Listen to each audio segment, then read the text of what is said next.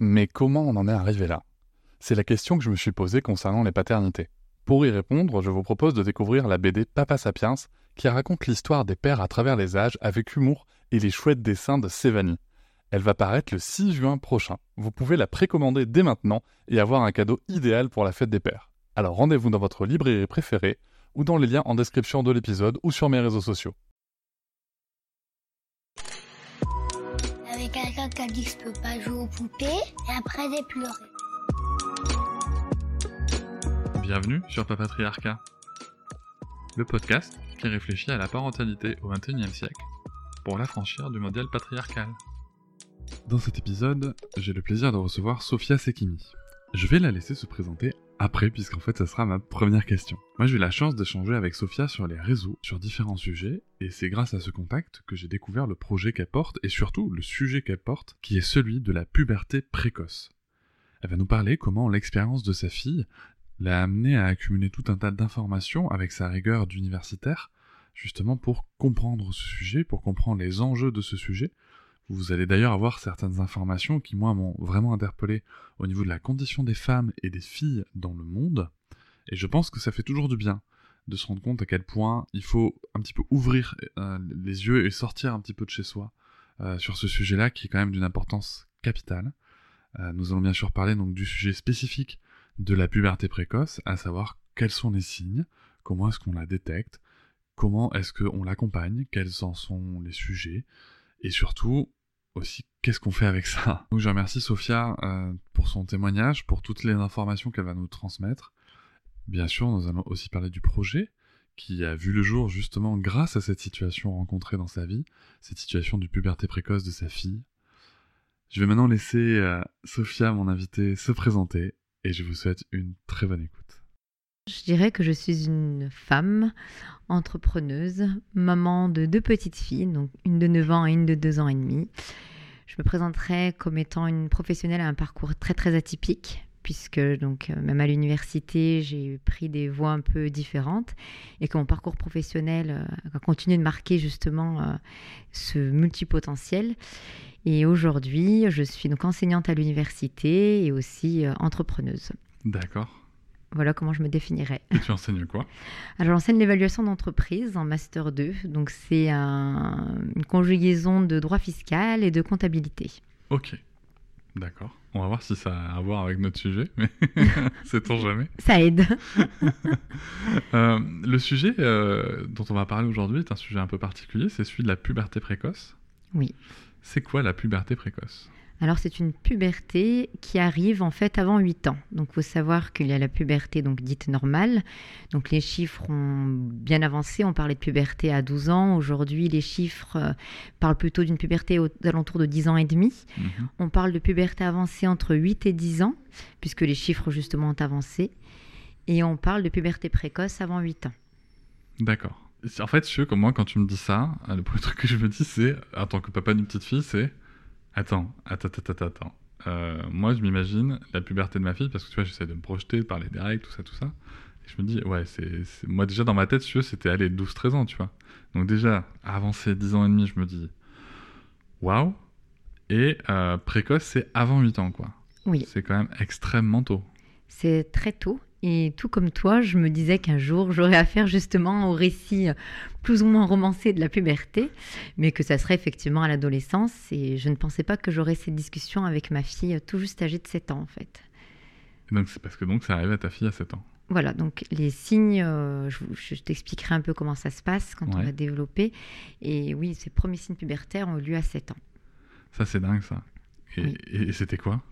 Alors justement, alors pour ma fille, donc ça a été très très rapide, ça s'est fait très rapidement. En fait, au début, c'était des pertes vaginales que j'ai prises au début pour un problème d'hygiène. Mhm. Et 15 jours après, il y a eu l'apparition d'un premier bourgeon mammaire. Et là, effectivement, euh, il n'y a, plus de doute dans ma tête. Ça a fait une addition euh, perte, euh, bourgeon vaginal, bourgeon mammaire, pardon, puberté. Et du coup, j'ai consulté, du coup, la veille du confinement. Et mon médecin généraliste a confirmé en me disant oui, effectivement, il y a bien un début de puberté, puisque c'est d'abord des signes cliniques avant qu'on voit les signes biologiques. Elle nous a donné un tas d'examens, mais le soir même, on a été confinés. Ah oui, ah oui. Voilà, du coup j'ai dû attendre euh, ben, tout le temps du confinement parce que comme ma fille c'était pas en fait d'urgence, il n'y avait pas d'urgence, donc on a dû attendre pour faire tous ces examens. Et du coup j'ai eu le temps de potasser toute la littérature médicale, tout ce qui se faisait sur le sujet et euh, enfin voilà d'être informé vraiment, d'avoir de pouvoir faire une, une prise de décision euh, éclairée sur le sujet. Alors, pardonne et, pardonnez, chers auditeurs, mon ignorance, mais un bourgeon mammaire, c'est quoi? Alors c'est le développement en fait du sein. D'accord. Voilà, donc c'est une petite boule qui apparaît et euh, qui est justement prise euh, par beaucoup de parents, comme par exemple une petite fille étant en surpoids. C'est comme ça que par exemple que beaucoup de parents passent à côté de la puberté de leurs enfants, de la puberté précoce. Parce qu'ils pensent que c'est de l'embonpoint ou que c'est une petite masse graisseuse, alors que dans la majorité des cas, c'est le développement d'un bourgeon mammaire qui peut être symétrique ou asymétrique. D'accord, ok. Donc c'est une petite ça m'est jamais arrivé, donc fatalement, je connais pas très bien. Euh, c'est une petite boule qui est dure, ça ressemble quoi à un, kyste pour le coup? Oui, voilà. S'inquiéter de, ce genre de choses? Une petite boule, en fait, au niveau du mamelon, tout simplement. Donc ça doit paraître évident pour, euh, pour bien des femmes qui nous écoutent, mais euh, je, je, préférais préciser pour, pour les hommes aussi qui écoutent ce podcast, parce que moi, bonjour ma mère, je sais pas mm. ce que c'était, et je suis ravi de le savoir, parce que peut-être que pour ma fille, ça sera, ça sera, enfin, ça sera sûrement utile. signes. Et donc, euh, ta fille a, ses pertes, puis euh, ce, ce, bourgeon ma mère, euh, et, donc confinement. Il y avait une batterie d'examens effectués. C'était quoi comme examen Alors c'était une radio, donc une échographie pelvienne, pour voir justement s'il y avait une activité au niveau des ovaires et la taille de l'utérus. Il y avait une radio du poignet pour définir l'âge osseux et euh, une IRM de l'hypophyse. Parce qu'il faut savoir que dans 2% des cas, ça peut être euh, des problèmes au niveau des tumeurs, au niveau de l'hypophyse. D'accord. Voilà, donc on a dû attendre. Euh, oui. Ah oui, après du tout, c'est plus du tout le même, le même résultat. voilà. Et une, une, analyse d'urine sur 24 heures pour justement pouvoir bilanter les différentes hormones. Ok. Voilà. Et donc vous avez fait tout ça? Après le confinement, on a fait tout ça. Mais il faut savoir en fait que quand ma fille a, développé ses premiers signes, je me dis toujours que voilà, si on sait ouvrir les yeux, la vie euh, nous prépare en fait aux événements, aux différents événements qu'on peut traverser.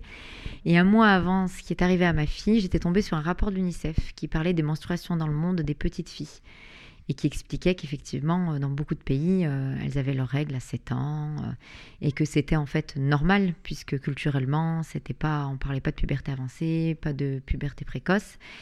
Et du coup, euh, et ça m'avait vraiment, ça m'a vraiment touchée, parce une fois par mois, j'ai une sorte de petit café de femmes avec des amis, et j'en avais fait une revue de presse en expliquant, en disant, mais regardez, euh, à, travers le monde, il y a des petites filles qui ont leur menstruation à 7 ans, et surtout, ce qui m'avait touchée dans ce rapport, c'est qu'elles n'étaient plus scolarisées à cause de leur menstruation. Donc, deux raisons principales, euh, le coût des protections hygiéniques, qui est ben, très très cher, et pour des familles euh, qui n'ont pas les moyens, entre un morceau de pain et une serviette hygiénique, bien, le choix, il est vite fait. Hmm. Et quand bien même elles pourraient avoir ces protections hygiéniques, la plupart des écoles, des lycées, des universités ne sont pas équipées de sanitaires dans certains pays. Ce qui fait que, par exemple, en Inde, 60% des petites filles sont déscolarisées à cause de leur menstruation. Et plus de 60% des 14-24 ans ne peuvent plus aller à l'école puisque leur, euh, leurs universités, leurs écoles ne sont pas équipées de sanitaires. Ah, ah, excuse-moi, mais là, je on, sort un peu du sujet de la, de la puberté précoce, mais je trouve ça dingue, quoi. Je trouve ça dingue, c'est quand même...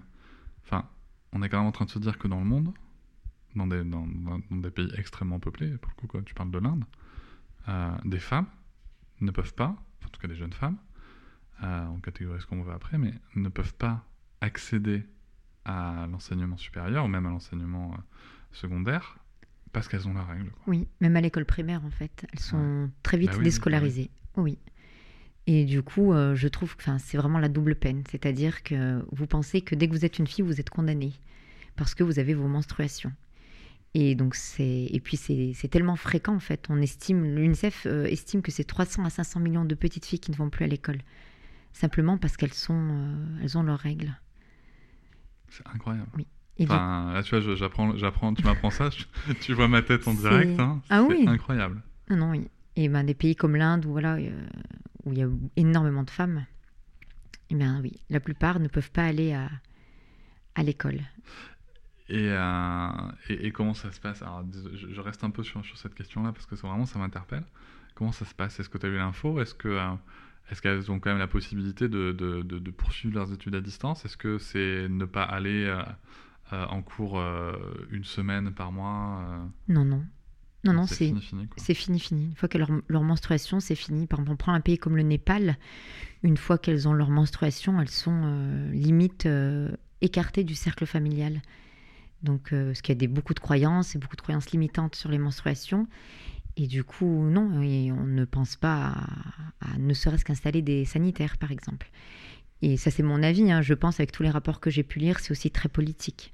Hmm. Les femmes sont écartées des jeunes euh, de la sphère économique, de la sphère culturelle. et c'est vraiment, euh, oui, c'est scandaleux.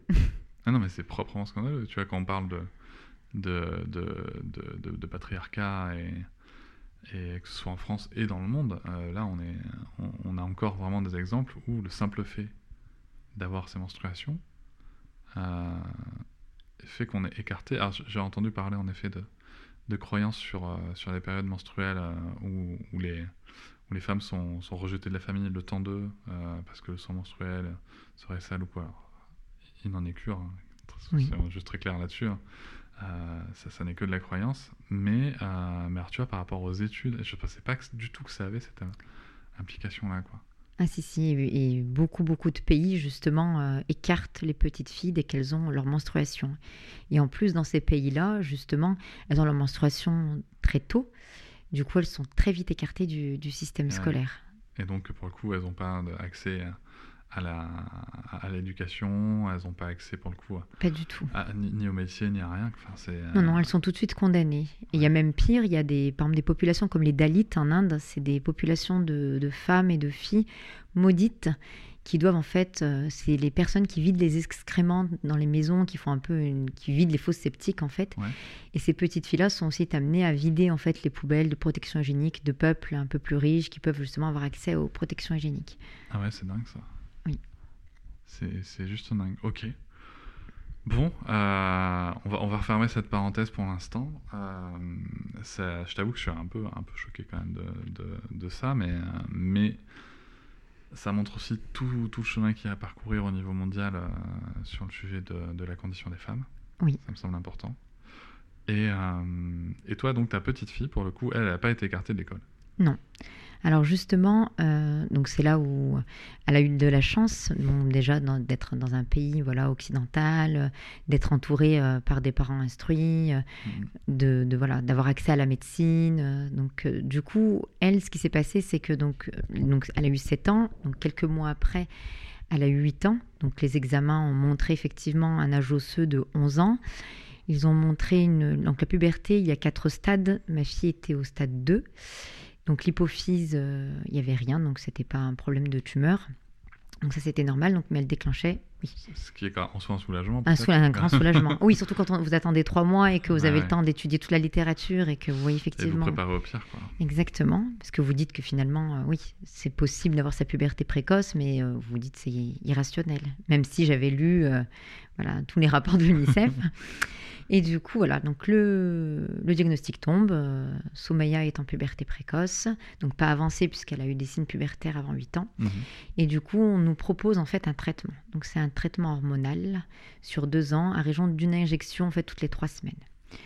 Donc pourquoi on nous propose le traitement? On nous dit en fait euh, que si Soumaya ne prend pas ce traitement, elle sera petite de taille alors que dans la littérature, euh, aucune étude aujourd'hui ne confirme en fait le fait qu'il y a un lien entre puberté précoce et petite taille. Ah ouais. Oui, puisque souvent dans la, enfin, dans la conscience collective, c'est euh, on a des idées reçues, des idées fausses sur la puberté. Une fois que vous êtes puberte, vous pouvez prendre que 10 cm et, euh, et, pas plus. Dès que vous déclenchez vos règles, voilà, vous prenez 10 cm et pas plus. Et du coup, je, je, découvre des... on pourrait faire. J'ai un épisode sûrement qui viendra sur les croyances culturelles euh, en parentalité, en accompagnement de l'enfant et tout. Mais alors là, je t'avoue que, autant sur le sujet des règles, bien évidemment, c'est un sujet que je ne maîtrise pas. Mais alors là, tu vois, j'avais jamais entendu parler de ça, ah du fait qu'on pourrait plus grandir parce que quand on, à partir du moment où on a ces règles, ah oui, et puis très peu grandir. Oui, c'est véhiculé par des médecins et par des endocrinologues. C'est d'ailleurs le, c'est ce qu'on vous demande de mettre sur la balance du bénéfice-risque par rapport au traitement. D'accord on vous dit oui, mais comme elle a déclenché, elle va déclencher ses règles rapidement, elle va être petite de taille. Et c'est là aussi où on voit, où j'ai vu, en fait, où j'ai été confrontée à l'image de la société. C'est-à-dire qu'il fallait absolument que ma fille mesure 1m70 pour être eh acceptable. Eh voilà, parce que même les médecins vous présentaient ça un peu comme une, peine, c'est-à-dire elle était, bon déjà alors ses règles petites, mais en plus vous allez la condamner, donc la culpabilité qu'on porte en tant que parent, à être petite. Ouais. Voilà. Donc, et ça, c'est très très dur parce que on a, Soumeya était partie prenante des discussions. J'ai pas du tout voulu l'écarter. J'ai tout de suite expliqué à l'endocrinologue qu'elle comprenait et qu'il fallait qu'elle comprenne. Et parce que je voulais, aussi qu'elle devienne un vecteur, en fait, qu'elle devienne une, sorte de porte-parole pour les autres petites filles. Parce qu'il faut savoir qu'à côté, j'ai créé une, association, en fait, qui s'appelle Tante Rouge le Village, pour justement pouvoir parler de, cette puberté, de, de, ces, de ces menstruations. Parce que je me suis aussi aperçue en discutant avec différents parents qu'il y avait beaucoup, beaucoup en fait de méconnaissances, notamment liées à la menstruation, et beaucoup de ben d'idées reçues et aussi de, problèmes dits psychologiques, c'est-à-dire que beaucoup de parents, beaucoup de mamans transposaient leur propre, euh, oui. leur propre puberté chez leur petite fille et du coup les, les décisions n'étaient plus éclairées, elles étaient prises sous l'affect, sous des, parfois des traumas. Et du coup, j'ai voulu justement créer cette association-là pour pouvoir parler. On reviendra sur Tente Rouge euh, juste après. Euh, pour le coup, donc, ta petite fille, euh, on te dit traitement, ou sinon elle, ou sinon elle, reste, elle sera petite, ce qui, en soi, euh, comme tu le soulignes, et montre aussi le fait que ne bah, faut pas être petit visiblement, faut pas être ni trop petit ni trop grand, faut être dans la norme. et, alors qu'est-ce que vous avez décidé? Alors nous, on a décidé de ne pas la traiter. D'accord. Puisqu'effectivement, au niveau de la pharmacovigilance, les effets secondaires étaient très très lourds. Donc effectivement, on vous dit qu'elle pourra prendre quelques centimètres de plus sans conviction, bien sûr, parce qu'il n'y a aucun fait établi, aucune étude qui le prouve. Mais en plus avec euh, des effets secondaires euh, comme la dépression, comme euh, des fractures osseuses, comme des pertes de cheveux. Bah, c'est des traitements qui sont donnés aux hommes atteints du cancer de la prostate et aux femmes en fait en parcours de PMA, de procréation médicalement assistée. Donc c'est des médicaments, c'est un traitement qui met au repos l'hypophyse, donc avec tout ce qui va avec. Et on vous demande de mettre ça voilà, sur cette balance bénéfice-risque en disant elle risque d'être petite et elle risque d'avoir des règles hémorragiques. D'accord. Du coup, on a décidé de ne pas traiter et de laisser en fait euh, les choses se faire en l'accompagnant bien entendu euh, au maximum. Excuse encore mon ignorance, mais les règles hémorragiques, c'est euh, ça veut dire quoi? C'est-à-dire qu'une femme, quand elle a ses règles, elle peut perdre trop de sang? Oui, alors justement, en parlant d'idées reçues, justement, beaucoup de femmes pensent que durant leur période menstruelle, elles perdent 50 centilitres, 1 litre de sang, parce que j'ai fait un peu des questionnaires et des études, et effectivement, j'ai été très surprise de voir que beaucoup de femmes, en fait, ignoraient la quantité, n'arrivaient pas à se représenter la quantité de sang qu'elles perdaient. Alors qu'on sait qu'aujourd'hui, que sur une période en fait de 4-5 jours, elles vont perdre l'équivalent d'une tasse à café de sang. Mais ce qui est induit en erreur, c'est effectivement les protections hygiéniques avec ce coussinet absorbant qui étale en fait la masse de sang et ce côté pas au sec. Du coup, on a cette sensation de perdre toute la journée. Après, effectivement, il y a des femmes qui ont des métroragies, mais là, on parle de pathologie. Ce n'est plus en fait des menstruations normales. Du coup, on vous dit qu'effectivement, votre petite fille risque d'avoir des règles hémorragiques, donc quelque chose de plus important qu'une tasse à café. Ah, moi, ça fait flipper en tout cas. Oui, forcément. On vous parle d'hémorragie ah bah Bien sûr, bien sûr, en tant que parent. tu me dis ça en tant que, en, tant que mec, tu vois, en plus, tu vois, qui. qui... Enfin, je suis pas du tout euh, euh, au fait sur ce sujet. Je me dis que j'ai beaucoup de chemin à parcourir là maintenant en t'écoutant. mais, euh, mais, moi, moi, tu me dis, moi, moi, je m'imagine là ma fille en train de de perdre des litres de sang euh, par, par, le vagin, quoi. Oui, voilà. Non, non, alors que c'est pas. D'accord. C'est pas ça. On sait qu'une femme qui accouche en postpartum, la première journée, elle perd 500 millilitres de sang. Mais elle est en postpartum, voilà. voilà. Mais elle vient de, d'accoucher. Voilà. Mais du coup, c'est bien de rétablir en fait et surtout de permettre aux personnes d'imager la quantité de sang qu'elles perdent. C'est très très important. Parce que quand euh, justement j'ai rencontré différents parents et quand euh, bah, justement on me dit mais euh, c'est hémorragique, moi mon endocrinologue m'a dit que c'était hémorragique, alors que c'est pareil, les faits établis, il n'y a pas tant que ça. C'est juste qu'on est un petit peu au-dessus de la norme, mais il n'y a, pas de risque pour la santé. Non. Enfin derrière, enfin juste pour être très clair, si je comprends bien, derrière l'usage commun du terme règle hémorragique, il n'y a pas de problème pour la santé, mais il peut exister des pathologies Exactement. Mais qui ne s'appelle pas règle hémorragique. Qui ne s'appelle pas règle hémorragique. Après, voilà, chez la femme, il y a système de règle hémorragique. Quand, après la fausse couche, là, on dit qu'effectivement, il faut qu'elle se rende à l'hôpital parce qu'il y a un caractère d'urgence, mais parce que c'est pareil. Elles étaient enceintes, ce qui n'est pas le cas d'une petite fille euh, qui est atteinte de puberté précoce. Donc, du coup, c'est ce qu'on vous demande de mettre sur cette balance. La petite taille et euh, potentiellement, je dis bien potentiellement, le risque de règle hémorragique. Donc, on a décidé de ne pas la traiter. Et donc, aujourd'hui, elle a fêté ses 9 ans en août. Donc, elle a eu une puberté précoce à 7 ans. Elle n'a toujours pas de, règles. Et mieux encore, en mars, on nous a dit que sa puberté est au repos. Ah Oui, ça arrive. C'est dingue ça Oui.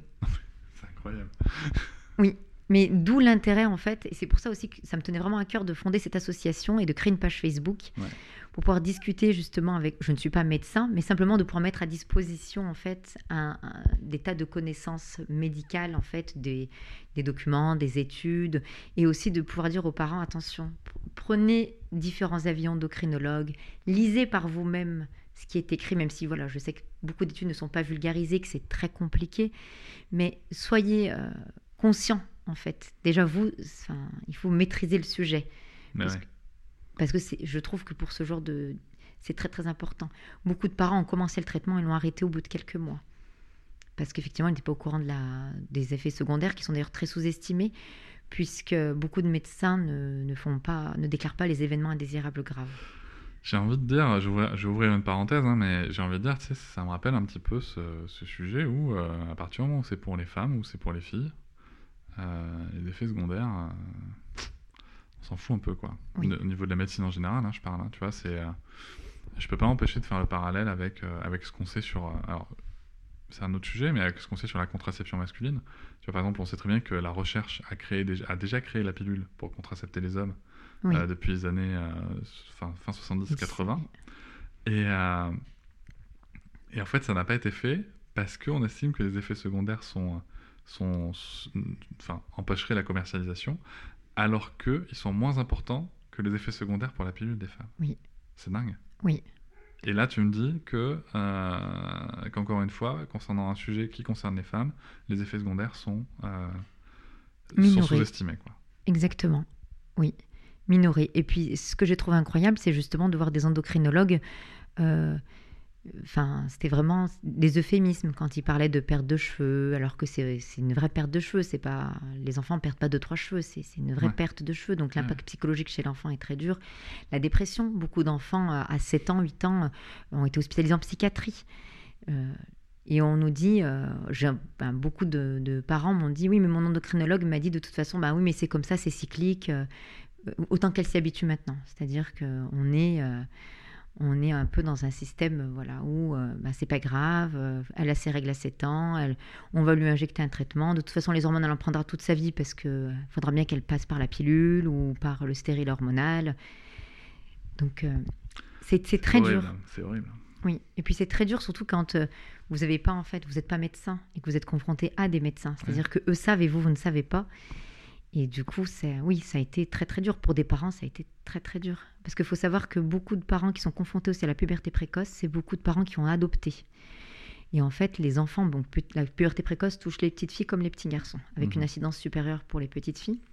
Mais il faut savoir que les, enfants adoptés, en fait, dans, des pays, euh, dans des continents comme l'Afrique, en Inde, au Vietnam, dans certains pays euh, asiatiques, quand, on, quand les enfants arrivent en France, le changement, en fait, euh, d'alimentation, le changement d'environnement leur fait déclencher immédiatement des pubertés précoces. Donc beaucoup de parents avec justement des enfants adoptés euh, ont très très mal vécu la chose parce que bien souvent on n'est pas très sûr en fait de l'âge des enfants quand ils sont adoptés. Donc c'est tout de suite remis sur ça. C'est-à-dire que non, mais de toute façon, ben, c'est des enfants qui viennent de l'étranger, euh, c'est des petites filles qui viennent de l'étranger, elles ont l'habitude, enfin, comme elles vivaient entre guillemets dans une sorte de, de misère. Non mais ça, c'est... Enfin, eh bien, ben, c'est pas très grave euh, si ça continue en fait. Donc c'est des parents qui ont été très très mal conseillés ont été très très mal conseillés parce que non seulement on ne prend pas en, considération la petite fille en France, parce que moi je, je l'ai vu avec ma fille, enfin encore ma, ma fille avait une super endocrinologue, pour le coup je suis super bien tombée, mais les autres, c'est en plus on ne prend pas en considération que vous êtes une petite fille, mais en plus comme vous venez de l'étranger, c'est pas très grave en fait. Parce que du coup vous allez avoir accès aux services de soins. Du coup, donc on a eu la chance de, de bien tomber en fait, d'être sur, de tomber sur une super endocrinologue, ce qui n'est pas le cas de, de tout le monde. Du coup, oui, c'est. Mais on voit effectivement, tu fais bien de le souligner, l'écart de prise en charge entre les femmes et les hommes. Est-ce que, pour le coup, dans, dans, les parents que tu as rencontrés, donc tu parlais de la... Alors, on va faire un petit aparté là-dessus, parce que c'est pas trop le sujet, je veux pas que ça prenne trop de place, mais, mais pour le coup, chez les petits garçons aussi, ça existe. Oui. Et, euh, et là, le sujet, est-ce qu'il est traité aussi avec euh, autant, autant de, de, Je vais pas dire négligence, mais pas loin, euh, ou, pas? Au niveau du discours qui est en fait donné pour les traitements, je pense que chez les petits garçons, c'est beaucoup plus important. Parce que on vous dit ben une petite une femme petite oui c'est pas top mais ça passe. Mais chez les petits garçons c'est vraiment c'est cruel parce que c'est très très appuyé chez les parents c'est vous imaginez ben il sera un petit garçon il sera petit quoi il sera vraiment petit et vous imaginez s'il veut faire tel et tel métier vous imaginez plus tard euh, les discours, oui, sont très très culpabilisants. Très très, très stéréotypés aussi. Oui, très stéréotypés. C'est-à-dire qu'on ne peut pas être un homme accompli et faire 1m50 ou 1m60. C'est pas bah possible. Et c'est pour ça que dans ma page Facebook, j'aime bien rappeler aux différents parents les âges moyens, enfin les tailles moyennes, pardon, en expliquant qu'une femme en France, la moyenne c'est 1m64, c'est pas très grand. Et pareil, je donne les moyennes au niveau des hommes. Je dis, enfin, et là, les gens relativent en disant, ah oui, plein de fois on m'a dit, mais t'es sûr que c'est les, les bons chiffres? Oui, effectivement, c'est les bons chiffres. C'est ça, c'est. En fait, on n'est pas très grand. C'est juste un imaginaire qui voudrait que l'on soit euh, très grand, plus grand. Alors moi, ça me parle beaucoup ce que tu dis, parce que euh, moi j'ai connu le contraire. Tu vois, moi je suis 1m93 et, euh, et on m'a toujours dit c'est bien, t'es grand. C'est alors je vais pas, je vais pas mentir, hein, être un homme grand socialement, c'est bien perçu quoi. ça, ça a quand même des inconvénients majeurs, mais mais c'est bien perçu et c'est vrai que ça pointe aussi ce que tu dis. Vraiment, c'est ce côté très stéréotypé quoi. C'est on peut pas être, on peut pas être un homme, être petit et ben déjà être, j'ai envie de dire, j'ai l'impression que dans la conscience collective, on ne peut pas être un homme et être petit. Quoi. Oui. C'est dingue. Non, oui, c'est pas, pas possible. Il y a beaucoup d'endocrinologues qui disaient à certains parents euh, Oui, mais si c'était une fille, ben, j'insisterai pas parce qu'elle pourrait mettre des talons. Mais lui, c'est un garçon, il il pourra pas mettre de talons. Il faut forcément être grand. Donc, ça veut dire que c'est bien parce que tu vois, ça veut aussi dire qu'on peut être un homme et pas mettre de talons. Je me demande ce que Nicolas Sarkozy penserait de, cette. Avec qui je n'ai aucune appointance politique, hein, je, le précise, mais... Non, mais tu vois, c'est super intéressant parce que je, vais, j'aime bien cette parenthèse finalement. Parce que tu vois, on montre, euh, on voit souvent sur les réseaux euh, des, euh, des, photos de, de, sportifs, par exemple, qui sont interviewés par des, par des journalistes femmes sportives. Et euh, je sais pas si tu as déjà vu cette photo où euh, tu vois un footballeur qui est euh, surélevé en fait. Ah oui. Tu le vois pas dans le champ, mais il est surélevé. c'est comme les photos qu'on pouvait voir, en restant sur, sur, sur ce cher Nicolas, et qui a, qui a, une femme très grande, hein, Carla Bruni, qui, est, qui, est, très grande par rapport à la moyenne, et qui, alors que lui est très petit, et sur les photos, il faut toujours qu'il soit à la même taille. Équilibré, oui. C'est dingue quoi. Oui. C'est dingue que ça joue autant, si tu veux, sur, sur nos constructions. Oui, et du coup, enfin, et quand euh, moi j'ai découvert ça, je me disais bon, euh, quand tout le monde disait a priori des préjugés, ok, mais dans le domaine médical, je pensais que comme c'était purement et simplement scientifique, qu'il n'y avait pas ces a priori. Et en fait, je me suis rendu compte que finalement, c'était peut-être là où il y avait le plus d'a priori et de préjugés euh, sur en fait le corps, sur le corps et ce qu'il était et ce qu'il allait devenir surtout. Sur la norme, quoi, tu vois. C'est ça. Cette tyrannie de la norme que, que vous nous imposez, quoi. Oui. Tu vois, c'est comment est-ce qu'on peut d'un côté euh, se, dire que, euh, que des concours de beauté, c'est discriminant parce qu'il y a une taille minimum, parce que machin, et d'un autre côté, euh, que le corps médical en lui-même apprenne au plutôt aux petites filles comme aux petits garçons, visiblement, que leur corps, s'il n'est pas calibré comme il faut, ça va pas, quoi. Oui. C'est terrible. Ah non, mais j'ai enfin, le discours était très. C'est violent. Ah oui, c'est très violent. Et puis ça a été violent pour ma fille. parce, qu'elle était là. Oui, elle était là. Et en plus, oui. Et puis on est, je suis issue d'une famille de grands. Et du coup, elle me disait, mais je serai pas grande comme toutes mes cousines, comme toutes mes cousins. Euh, est-ce que je serai plus grande que toi, plus petite que toi euh, Voilà, c'est.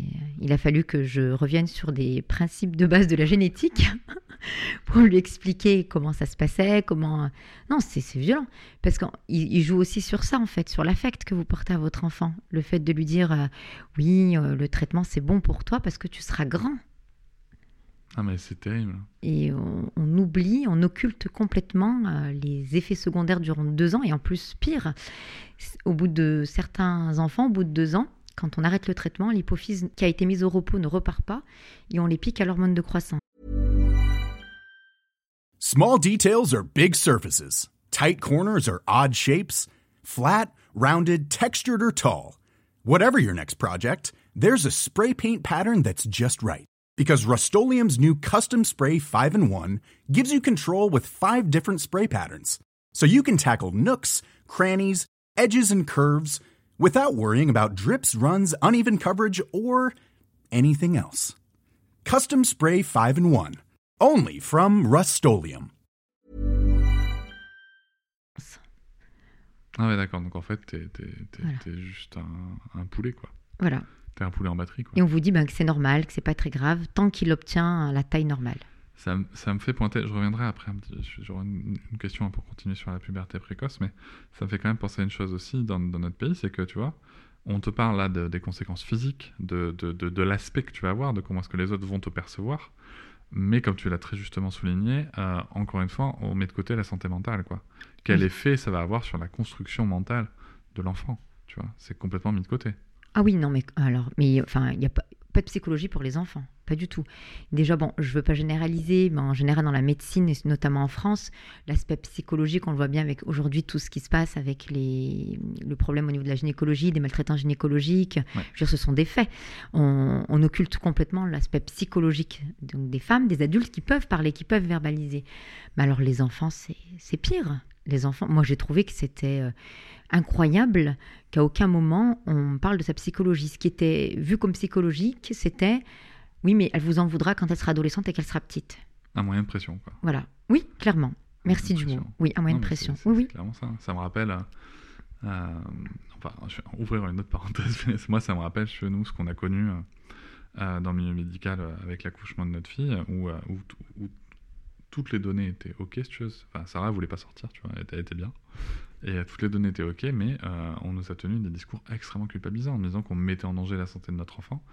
Et, euh, et heureusement, ma compagne qui est professionnelle de santé, à un moment, a, a, a, osé dire OK, ce mot que vous venez, cette expression que vous venez d'utiliser, sur quelles études vous appuyez quoi Moi, je suis pro de santé, sur quelles études vous appuyez? Et bien sûr, pas de réponse. Oui. Pas de réponse parce que c'était bien, bien entendu pour d'autres raisons qu'il voulait déclencher, mais le discours, en effet, peut être très culpabilisant. Alors, attention, euh, comme tu l'as souligné, il y, euh, il, y a, il y, a un système, il y a une tendance dans le système, mais tout, on sait bien que tous les pros de santé ne sont ne pas... Sont pas bien sûr. Ne sont pas... Euh, enfin, se remettent en question, enfin, beaucoup se remettent en question, beaucoup changent leur pratique à, à, au fur et à mesure que les paroles se dédient, mais faut-il que les paroles se dédient, quoi? C'est ça. Et, et, ça me semble être un sujet important. Comment ça s'est passé à l'école pour, euh, pour ta fille, pour le coup? Eh ben alors, Bien, puisque du coup, comme elle n'a pas, eu, elle pas encore eu ses règles, oui. donc voilà, elle était juste... Ce qui a commencé à la gêner, par contre, bah, c'est l'arrivée de tout ce qui est poil, en fait, au niveau des bras, euh, ouais. des aisselles. Voilà, donc euh, elle, cet été, par exemple, elle me disait, bah, je me mets plus en débardeur, je me mets plus en maillot de bain, parce qu'on va voir mes poils, et puis les jambes au niveau de la pilosité aussi. Mais du coup, après, l'insouciance de l'enfant revient quand elle est au bord de la piscine ou qu'il fait chaud. Elle me dit oui, oui, c'est bon, je vais mettre mon maillot de bain ou je vais remettre mon débardeur. Mais du coup, c'était marrant parce que du coup, autour d'elle, elle essayait de faire un peu de diagnostic dans la cour de récréation. Elle me dit maman, bah tu vois, dès qu'elle rentre, elle me dit, je pense que elle, elle a une puberté précoce. Je pense que elle aussi. Donc ça va parce qu'elle a été une fois de plus bien entourée. J'ai acheté tout ce qui était littérature, euh, voilà. Même si j'ai trouvé que bon, c'était pas très très bien fait puisque c'est encore un sujet méconnu, je trouve. Mais euh, comme elle a été bien accompagnée, puis qu'elle était au cœur d'un projet, on en parlera après, donc d'un projet pro et d'une association, du coup, je pense que pour elle, ça a été beaucoup, beaucoup plus facile, puisqu'on a anticipé tout ce qui avait pu se passer, tout ce qui allait se passer. Du coup, elle était euh, confiante, elle savait euh, où et elle puis marchait. Ça fait un bel engagement parental aussi, quand même, tu vois. Je veux dire, à un moment, moi, tu vois, quand je projette mes connaissances de l'enfant sur le sujet, je me dis, quand ta figure ou tes figures d'attachement principales euh, prennent vraiment le sujet, enfin, tu vois, prennent le sujet, te font confiance aussi, parce que, mine de rien, euh, même si elle t'a peut-être rien demandé, euh, en disant, ok, il n'y aura pas de traitement, on va laisser notre fille, euh, voilà, on fait...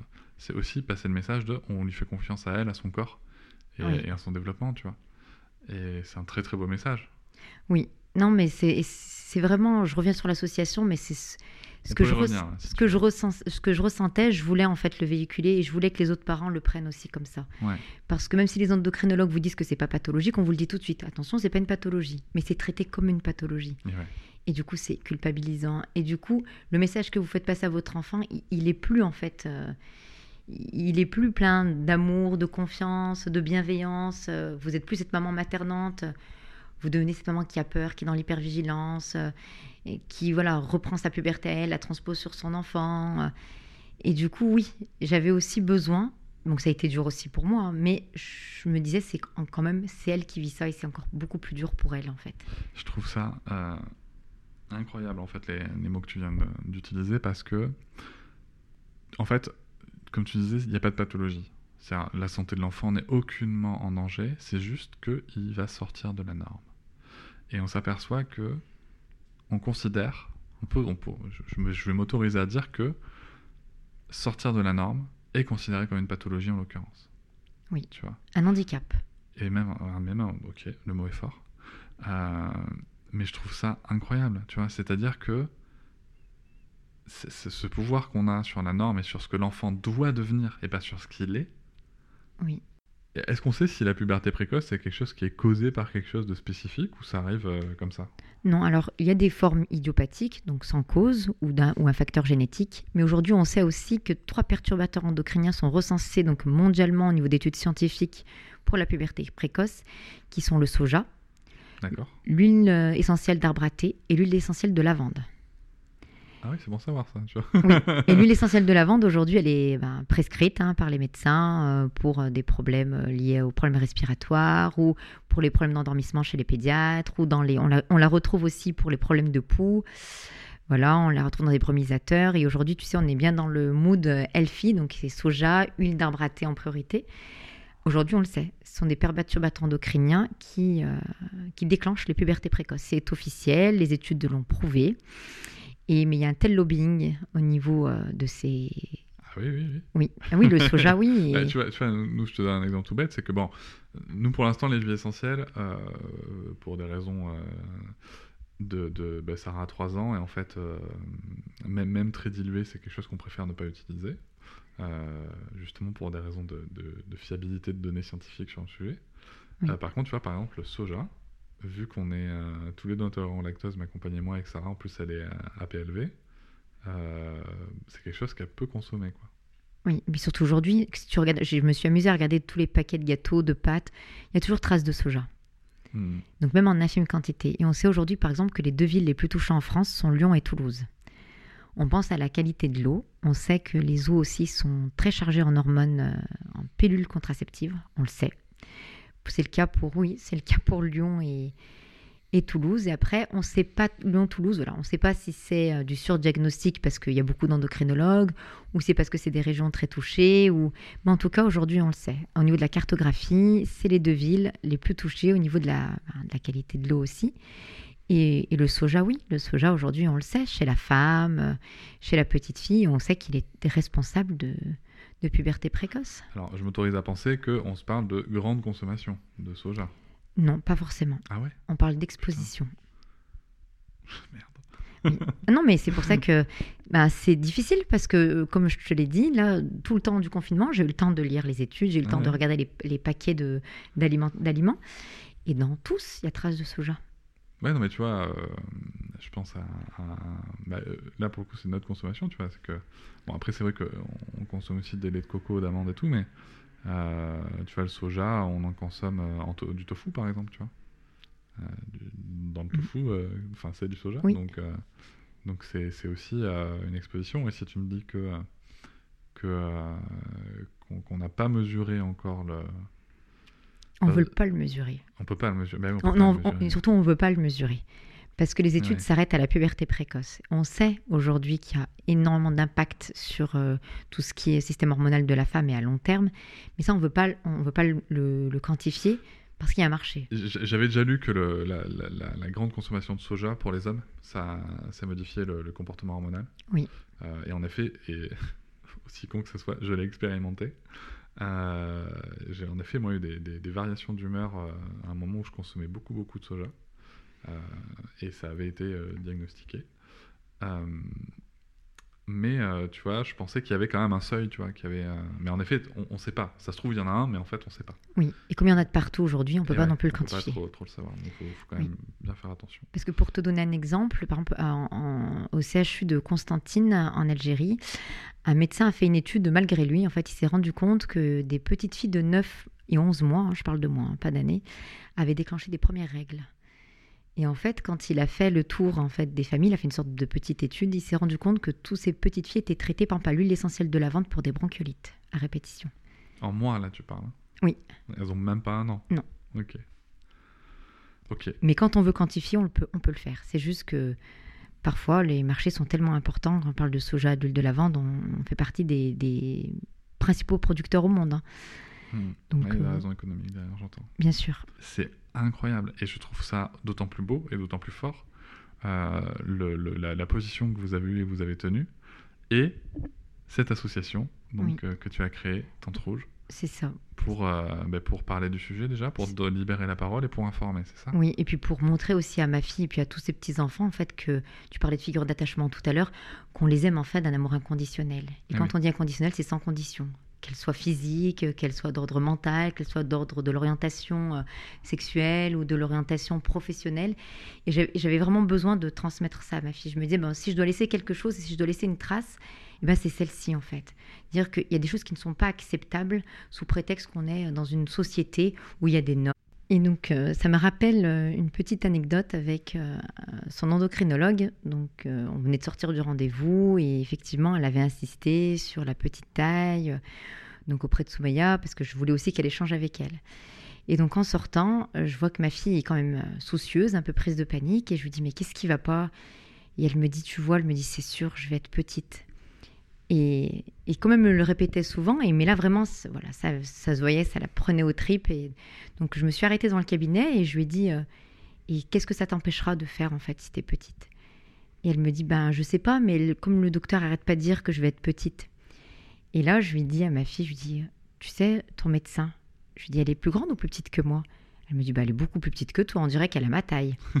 et je lui dis, pourtant, tu sais, elle est médecin. Et elle est même endocrinologue. Et l'endocrinologie, c'est une des spécialités de médecine les plus difficiles. Je lui dis, est-ce que ça l'a empêchée d'être médecin et d'être endocrinologue? Je lui dis, elle, est brillante quand même, ton docteur. Elle me dit, oui. Je lui dis, est-ce que tu la trouves jolie? Elle me dit, ah oui, elle est très jolie. Je lui dis, est-ce que tu penses qu'à côté de son métier, elle fait pas plein de choses?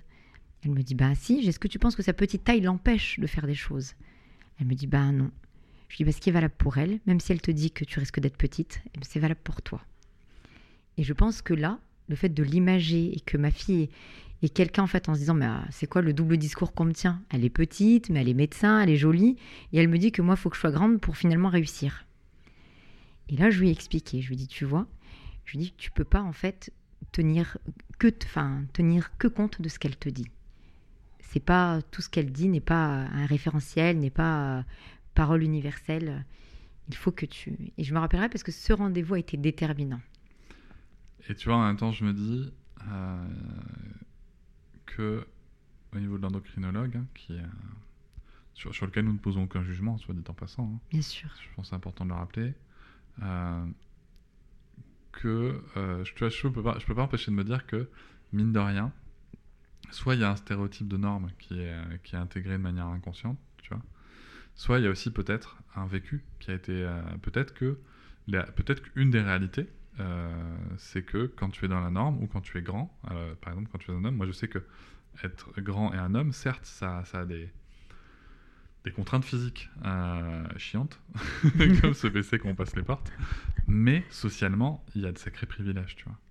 Euh, on, on m'a on m'a plus facilement vu en position euh, d'autorité, de leadership, si tu veux, parce que je suis un homme grand, Oui. je pense. Peut-être aussi, si tu veux, qu'il y a aussi cette... euh, euh, que même si on est une femme petite, euh, ce qu'on ce souhaite, c'est éviter au- à une autre femme, qui pourrait être petite, euh, de, connaître ces- mêmes... bah, de, de ne pas connaître ce privilège, tu vois, de connaître ses freins, ses, ses Oui. difficultés supplémentaires. Mais comme tu l'as très justement dit, ça n'empêche en rien, quoi. Oui, mais c'est pour ça que je n'ai jamais été dans le jugement. Parce que je me suis rendu compte justement que même moi, d'ailleurs, je, je- je ramenais ma propre puberté euh, à ma fille, en fait. J'avais voilà, le recul nécessaire pour me dire non, stop à des moments donnés. Mais beaucoup de personnes, en fait, ne l'ont pas. C'est pour ça que jamais j'ai été dans le jugement, juste toujours dans l'explication. En fait, juste d'amener les gens à la réflexion. mais si tu penses ça, si tu as cette croyance limitante, ou si tu, voilà, tu, tu penses que c'est le bon choix, pourquoi en fait Simplement de ramener l'interrogation, de s'interroger? Et donc Tante Rouge, c'est une association, mais c'est aussi autre chose? Oui, c'est une marque de lingerie menstruelle. Très bien. parce que donc, quand j'ai créé ma page Facebook, j'ai fait un petit questionnaire, euh, parce que je me suis posé la question. Je me suis dit finalement, euh, moi, sur la balance bénéfice-risque, euh, voilà, on m'a dit de mettre la petite taille et les règles hémorragiques, mais je me suis aussi dit, ben, dis donc si elle avait ses règles maintenant, parce que ce qui était probable, parce que c'est ce qu'on m'annonçait, on m'annonçait des règles imminentes dans les deux mois, donc elle allait avoir ses règles à 7 ans je me disais, dis donc, ma, petite fille, je la voyais pas très bien dégourdie, elle changeait ses serviettes hygiéniques, en plus, il n'y a pas de serviettes hygiéniques adaptées à leur taille. Je me disais, euh, à l'école, il y avait beaucoup de petites filles qui avaient pris des remarques, parce que bien souvent, quand elles disent. Oui, qu'elles disent à leur maîtresse qu'elles ont leurs règles, elles ne sont pas crues. Eh parce qu'elles ne savent pas, en fait. Donc c'est pareil, c'est pas un jugement. Hein. Mais du coup, elles ne savent pas. Mais c'est intéressant parce qu'il y, y, a des enseignants qui écoutent le podcast et je pense qu'il y a des enseignantes qui aussi qui écoutent le podcast et je pense que c'est important de tenir compte de ça. Euh, que ça peut arriver que ce soit un avancé aussi, parce que je pense que, tu vois, euh, avoir 11 ans, entrer au collège, avoir juste une puberté, enfin, juste entre guillemets, avancée euh, telle qu'elle est, telle qu'elle est catégorisée, ça ne va pas être facile. Et je pense que même pour les enseignants, c'est pas forcément évident d'appréhender. Ah non, mais puis surtout quand c'est petit. Oui. non, non, mais il y a des retours de parents, voilà, des... il y a des parents aussi qui ont honte. Du coup, pendant les, les périodes de menstruation, on n'envoie pas leurs enfants à l'école. Et du coup, c'est des enfants voilà, qui sont stigmatisés que de petites filles à cause de, de l'absentéisme, bien sûr, en France. Et euh, ah oui, parce que c'est attention, hein, autant il y a des maîtres et des maîtresses super qui comprennent, à qui on peut expliquer, mais il y en a en fait pour eux c'est tellement violent et puis ça paraît tellement irrationnel qu'ils ne croient pas et que du coup on a peur en fait du jugement. Et, du coup c'est beaucoup des familles en fait qui pendant cette période-là vont enlever leurs enfants de l'école. Et du coup ces enfants vont être catégorisés en disant bah, ils sont très absentéistes, euh, les familles doivent avoir des problèmes tout ça. En fait non, c'est juste la petite fille qui a ses règles, qui n'a pas envie en fait de dire à sa maîtresse parce que peut-être qu'elle trouve déjà sa maîtresse dure donc elle se dit mais je peux pas lui dire que j'ai mes règles aller aux toilettes, tout ça. Donc, euh, du coup, on préfère les garder à la maison. Puis, on a peur du, de la tache rouge. Alors, la tache rouge, ça a été très, très marrant. Là, pendant ces un an de, de recherche, de réflexion, euh, c'est beaucoup ce qui revient. C'est euh, oui, mais si elle a une tache rouge. Et en fait, on a l'impression que si un jour, à un moment donné, tu as cette tache rouge, bah, tu es comme maudite pour le reste de ta vie et, et tu, voilà, tu, tu, toute ta vie, tu porteras ça. Et d'ailleurs, c'est marrant parce qu'il n'y a pas longtemps, il y a un post qui n'arrête pas de tourner sur les réseaux sociaux. Et je me suis dit, enfin, on parle d'acte héroïque, mais d'acte héroïque, mais alors pas du tout. C'est simplement une, adolescente qui a ses règles dans le bus ou je ne sais pas où. Et un garçon va lui mettre son pull autour de la taille. Chose banale, normale. Mais on a fait ce post, enfin, j'ai vu, il a été repartagé, je crois, des millions de fois en disant Waouh, extraordinaire, il a mis son pull. Mais du coup, en rendant cet acte héroïque, on, dit en fait qu'elle était en danger, que, c'était très difficile pour elle, dur, que c'était anormal, que c'était qu'il fallait la sauver. Mais en fait, moi j'ai envie de dire, mais non, c'est rien. Si demain eh ben, j'ai un peu plus de sang que d'habitude, que j'ai taché mon pantalon, euh, euh, ça fait rien. Et à la limite, voilà, je pourrais marcher avec mon pantalon, avec ma tache rouge, et ça ne me poserait pas de problème et ça n'aurait pas d'impact sur toute ma vie. Je suis tellement d'accord avec toi. Et en même temps, euh, je peux pas m'empêcher de me dire que il faut aussi avoir, tu vois. En fait, je me projette en tant que, père euh, sur ma fille, tu vois là. Et euh, parce que moi, j'ai une amie qui a eu ses règles le premier jour de lycée, le premier jour de rentrée au lycée à 15 ans, avec un pantalon blanc. Ah oui. Et, et ça a marqué, elle, ça l'a marqué clairement. Et ça a marqué tout le monde parce qu'elle a eu cette fameuse tache rouge et elle a été extrêmement moquée. C'était le jour où elle a eu le plus honte de sa vie. Alors à l'époque, hein, oui, bien sûr, oui. On s'est perdu de vue euh, depuis quelques années, mais jusqu'à mes, mes, 20 ans à peu près, je la côtoyais. Et, euh, et, à l'époque, vraiment, c'était vraiment un moment qui l'avait euh, marqué profondément. Et si tu veux, je me dis, moi en tant que père, c'est un peu comme envoyer son, son, petit garçon avec une robe à l'école. quoi. Je, veux je, je, veux que ma fille se sente à l'aise avec une tache de sang. Je veux que ça ne l'inquiète pas. Je veux qu'elle dise, ok, ça arrive. Euh, je veux qu'un petit garçon puisse aller à, l'école en robe. Mais je sais aussi dans quel monde il évolue, tu vois. Euh, et, c'est vrai que ça, je trouve que quand tu as, as, un parent qui est, qui est engagé, comme toi, comme moi, il y a toujours cette balance, tu vois, qui est très dure. Et pour revenir au poste dont tu parles, que j'ai vu en effet passer, je me suis fait la même réflexion que toi. Je me suis dit, putain, mais ça devrait pas être héroïque. Oui. Mais ça l'est. Ça l'est. Tu vois. Et, euh, et il faut, et au lieu, je, suis totalement, euh, disons que pour moi, il y a une attitude qui n'est pas héroïque, qui est convenable dans le contexte dans lequel on vit. Voilà. Oui. Mais qu'en effet, le porter en héros, ça veut dire qu'on occulte, on invisibilise la menace. Enfin, pour tout, pour le coup, on donne, ou plutôt non, on donne encore plus de poids à la menace culturelle qui tourne autour de la tâche. Tu vois, au lieu juste de se dire, tiens, il a pensé que, et on pourrait peut-être même pousser le vice. Hein, on pourrait même se dire, tiens, il est intervenu alors qu'elle lui a rien demandé, que ça se trouve, elle était très à l'aise. Oui. Tu vois, aussi. Oui, bien sûr. Mais c'est d'où l'impact sociétal quand on voit que pendant des années, allez, pendant les publicités pour les périodes, les, les serviettes hygiéniques, le sang bleu. on, on, a honte du sang rouge, on a honte.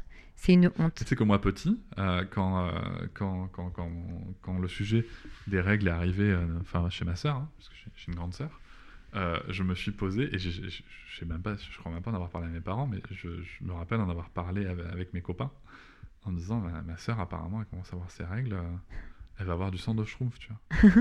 ce, qui, est doublement con parce que les, les, les schtroumpfs saignent rouge. mais,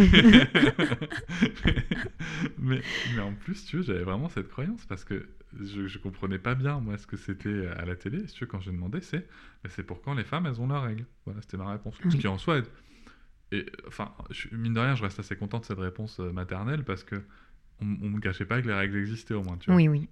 Mais par contre, pour moi, c'était du sang bleu, quoi. Voilà. Et, euh, et, et, je sais pas, j'ai dû comprendre à...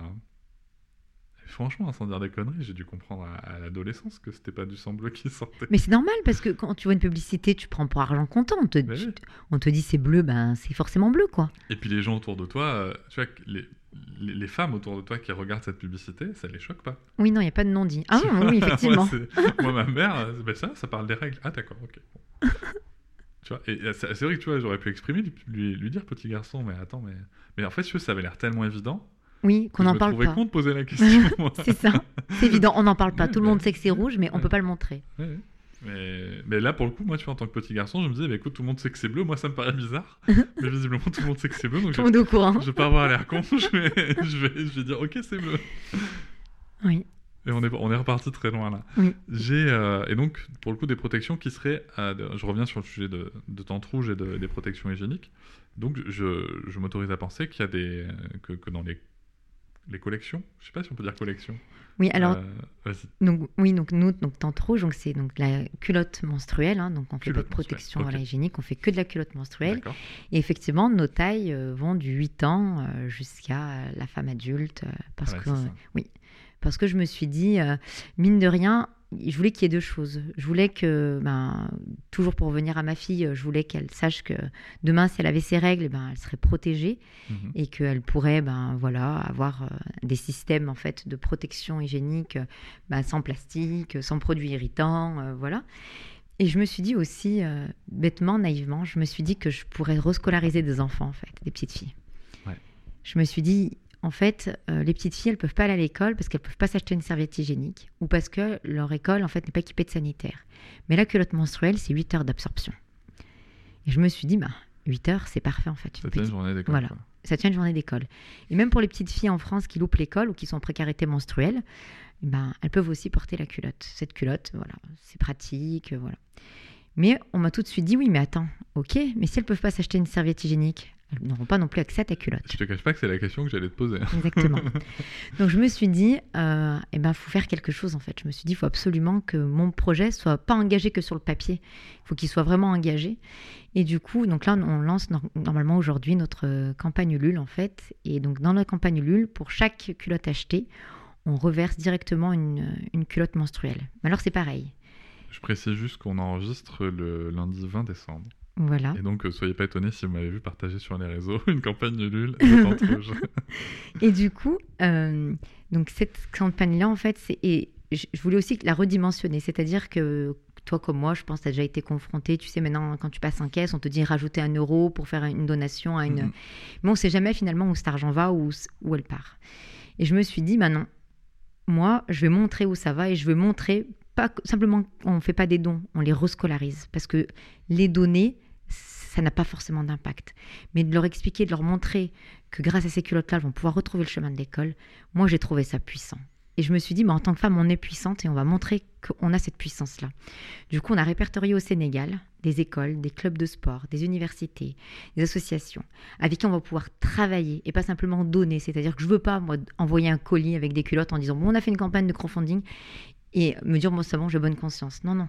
On va y aller. C'est prévu qu'on y aille en mai on va aller les distribuer, on va aller informer en fait tous ces groupes de femmes en fait qui sont proactives et qui veulent être informées, qui veulent que les, choses changent. Parce que j'ai une amie qui a écrit un livre justement sur la précarité menstruelle euh, au Sénégal, d'ailleurs je la remercie parce qu'elle a fait un travail fabuleux, et qui elle justement a pu s'en sortir aujourd'hui. Bon, elle est ingénieure dans le nucléaire, mais combien de filles en fait qui sont restées au Sénégal et qui sont restées sur le carreau en fait, en regardant un, monde où, être un garçon est un vrai privilège. C'est-à-dire qu'ils ont le droit d'aller à l'école, ils ont le droit à l'instruction, ils ont le droit d'avoir un avenir, ils ont le droit de se projeter.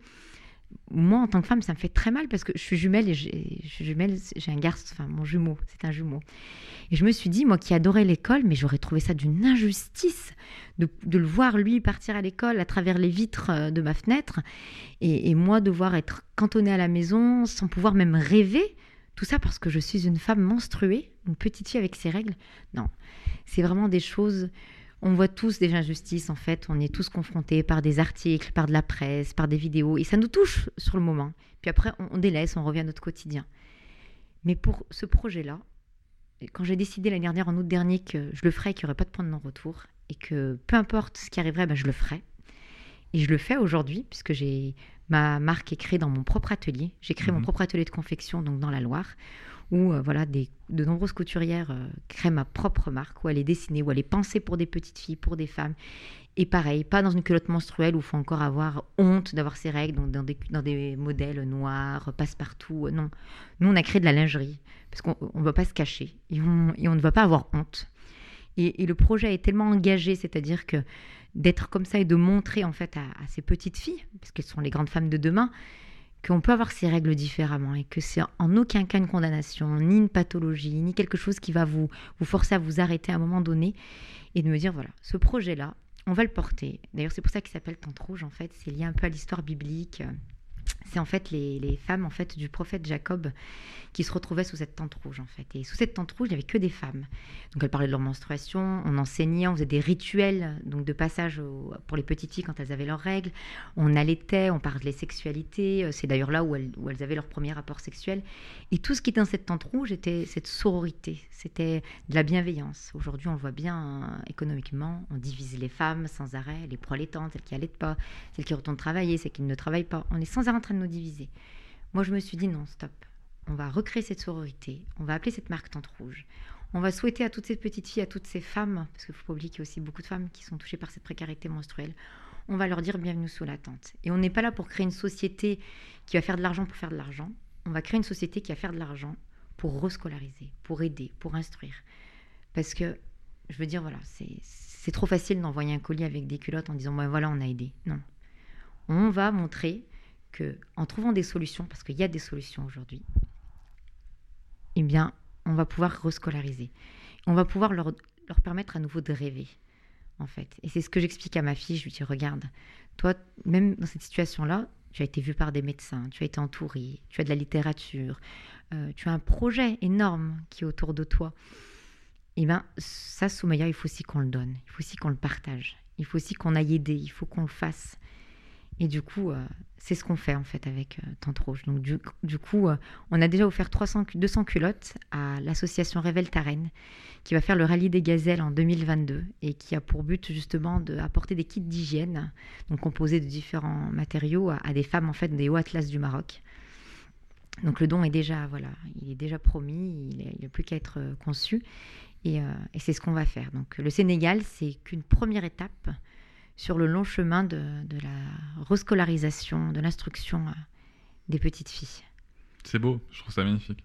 Je trouve ça magnifique comme, euh, comme projet et, euh, et, je pense que, que l'épisode sortira une fois que la campagne sera finie et je lui souhaite tout le succès possible. je trouve ça très beau.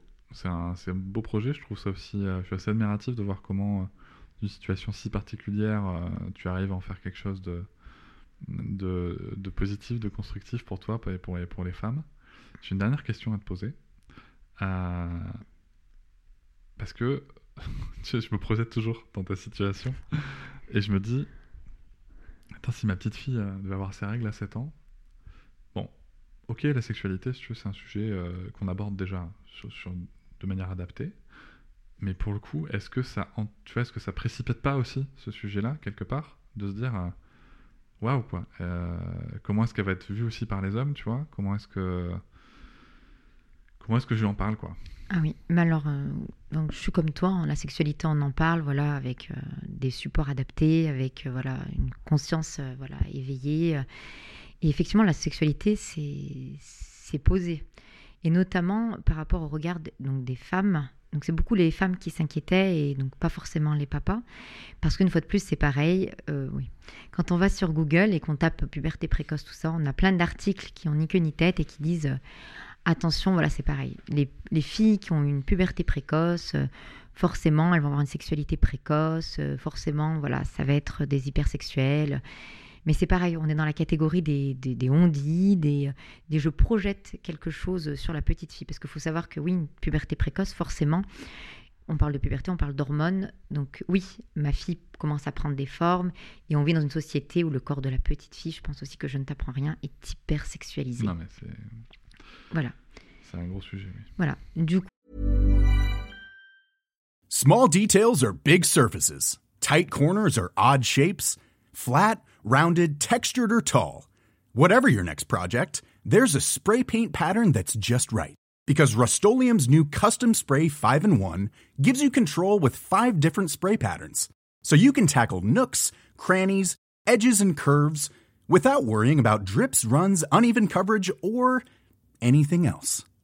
Custom Spray 5 in 1. Only from Rust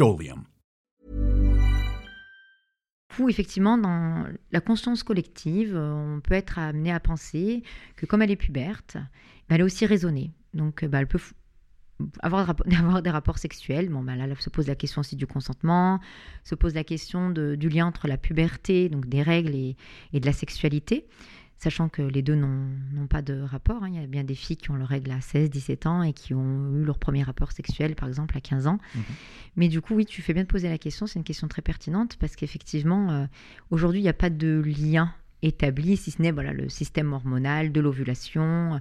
Voilà, bon, ça, ce sont des faits scientifiques. Durant la période d'ovulation, la femme voilà, va vouloir en fait s'accoupler euh, parce qu'effectivement, elle a une libido qui est un peu plus, un peu plus élevée.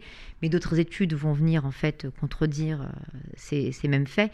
Donc, effectivement, c'est vraiment à prendre avec des pincettes parce que du coup, euh, ça a été mal perçu par certaines mamans et du coup, c'est très dur de ce qu'on projette sur l'enfant en disant bah c'est plus une petite fille, c'est une ado, euh, donc elle va penser à ça. Euh. Mais c'est pas parce que nous on y pense en tant que parents, parce qu'on est vigilant, que la petite fille euh, va penser avoir une une vie sexuelle. Mais effectivement la, limite est très très fine et c'est surtout par rapport aux articles qu'on peut trouver, des articles de presse qui se disent scientifiques que l'on peut trouver sur la puberté précoce qui apportent le sujet, mais qui l'apporte aussi parce qu'effectivement, moi j'ai vu ma fille se trans physiquement se transformer.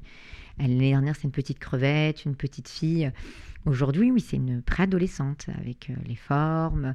Voilà, faut réfléchir bientôt aux brassières.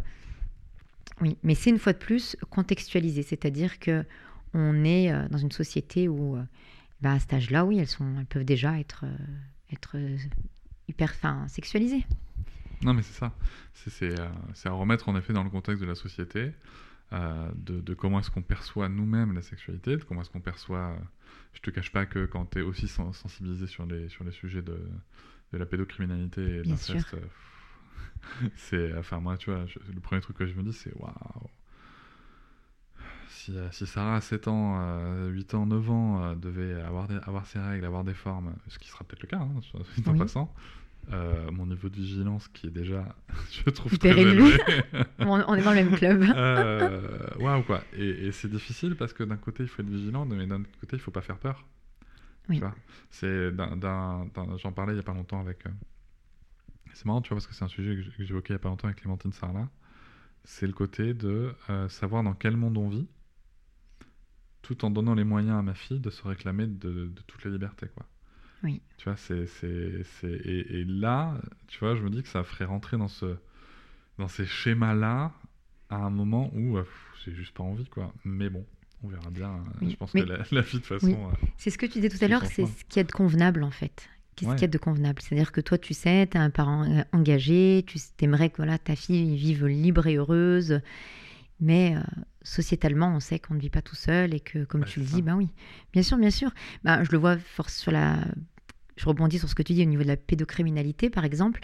Euh, j'ai une page Facebook qui est donc un groupe fermé, privé. J'ai très souvent, en fait, des demandes de personnes pas très. Voilà qui, qui, posent des questions, savoir s'il y a des photos sur le groupe. Enfin, voilà, c'est pour ça que d'ailleurs, dans notre charte, on interdit les, les photos. Oui, bien sûr. Et oui, elles sont vues comme euh, étant des partenaires sexuels potentiels.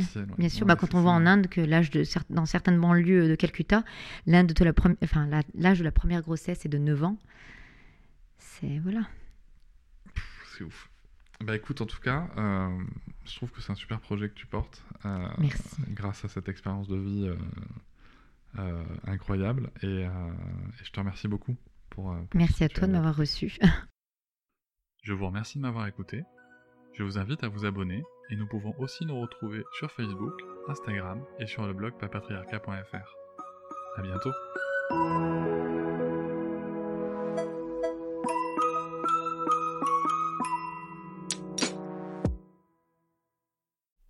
Hop, c'est encore moins. Si tu veux soutenir le podcast, tu peux aussi t'abonner à Papatriarca Plus et découvrir chaque semaine un épisode bonus en plus des 60 déjà disponibles.